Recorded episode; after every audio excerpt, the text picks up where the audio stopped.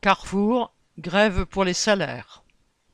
Durant la semaine du 19 septembre, dans plusieurs bases logistiques, Carrefour Supply Chain et certains magasins de l'enseigne Carrefour, les travailleurs ont fait grève ou ont débrayé suite à un appel national des syndicats FO, CFDT et CGT du groupe.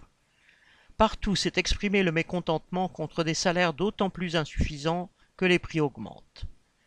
Sur la base logistique Carrefour Supply Chain d'Aloen, dans la Sarthe, le 22 septembre, 95% de l'équipe de nuit était en grève, entre 60 et 70% pour celle du jeudi matin, pour réclamer 6% d'augmentation de salaire et 1500 euros de prime de partage de la valeur, nouveau nom de la prime dite Macron, obtenue à la suite du mouvement des Gilets jaunes.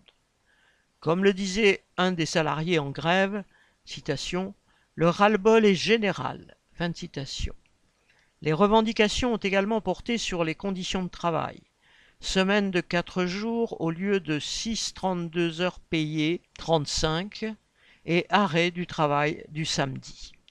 Sur la plateforme logistique de Crépy-en-Valois, qui comprend plus de 500 salariés, la grève a été décidée après l'annonce d'une participation au bénéfice de 57 euros au lieu des 1200 ou 800 euros des années passées.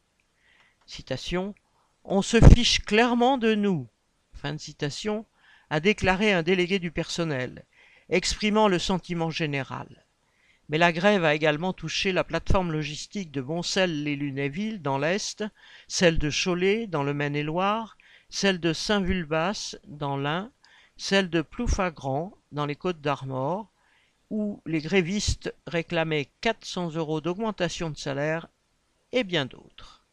Le 22 septembre, la direction nationale n'avait cédé qu'une augmentation de 2,5% au 1er novembre, à quoi s'ajouterait une prime de 100 euros et la prolongation de la remise sur achat de 12% jusqu'au 31 mars 2023 prétendant sans rire qu'il s'agissait de loin de l'augmentation la plus importante de toutes les entreprises de la grande distribution.